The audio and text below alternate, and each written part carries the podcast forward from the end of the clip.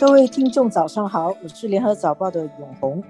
我是华文媒体集团的李慧玲。今天我们想谈疫情中的一个特定的课题，可能现在有一个现象，有一点恐印，不是一个人的名字。是谁呀？恐印不是一个人的名字，恐印就是感觉到在新加坡的社会民间，在一些社交媒体，还有包括主流媒体上，有一种对印度人的害怕。其实应该说，首先是对于印度出现的变种冠病病毒的害怕。然后呢？因为这个病毒它已经传播到新加坡了，然后它在樟宜机场爆发了一个感染群，有一百多个人。对于这个在印度发现的变种病毒的恐惧，然后引申到对于新加坡引进的印度人口一种害怕、一种不友好的心理啊。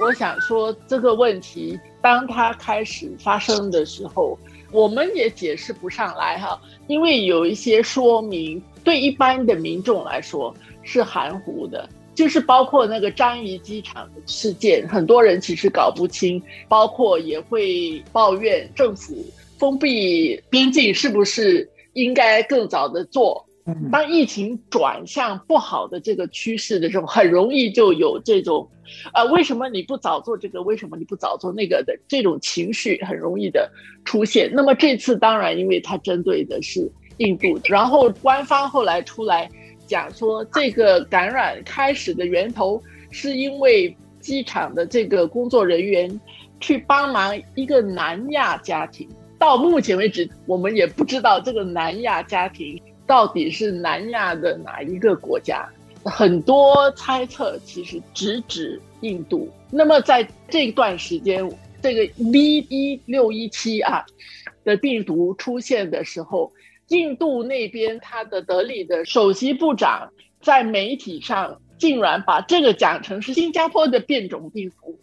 更引起新加坡人的不满啊！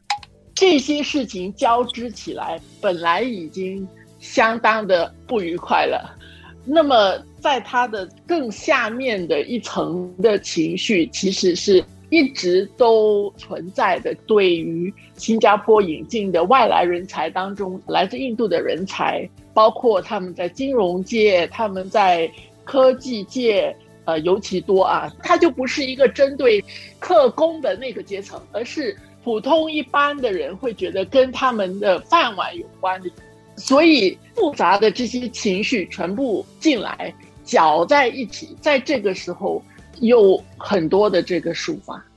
我觉得到现在为止，其实这个课题在新加坡就很敏感啊。像刚才我们说到樟宜机场的那个病毒来源是工作人员帮助了一个来自南亚的家庭，到现在我们的官方是没有说明是一个国家，大家就觉得说哦，你挺顾及印度民族的感情。与此同时，大家就觉得好像这么样照顾新加坡跟印度的关系。但是新加坡人自己的感受，新加坡人自己对病毒的恐慌，包括整个新加坡现在要进入高戒备状态，那么呢，商家受的损失，人民受的不便，这一方面的委屈或者恐惧，似乎没有得到足够多的安抚了。我想说，可能跟病毒和疫情有关的，这个是一方面，民众很多不满的是，包括。出来说，然后后来再补充说明啊，说印度的这个航班除了他们的包机之外，基本上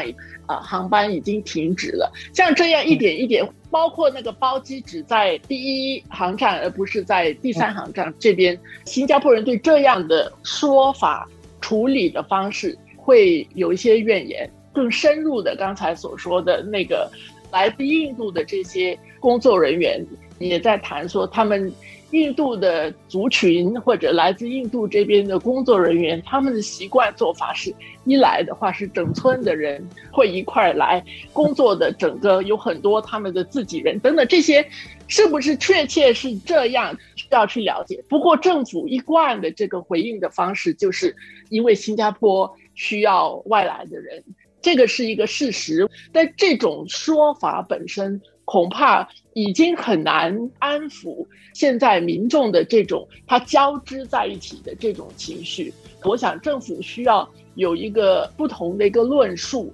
去回应民众的情绪。政府当然他会处在一个看起来是挨打的这样的一个处境，而这整个其实对新加坡来说并不是太好的，是因为印度族啊，我们经常说印度同胞，他们是构成新加坡主要的几个族群，在新加坡我们要维持这个多元种族。这个是重要的，但是它也是一个敏感的。其实，联合早报或者华文报在报道这次的这些事件方面，我想比较小心，可能自己还要更审慎一些。但是，当它是一个问题实际的存在的时候，要怎么去把它处理好？要怎么又能够让它疏解出来？我想，这个对新加坡来说，我们看到它的这个脆弱性，但是是一个必须要处理好的问题。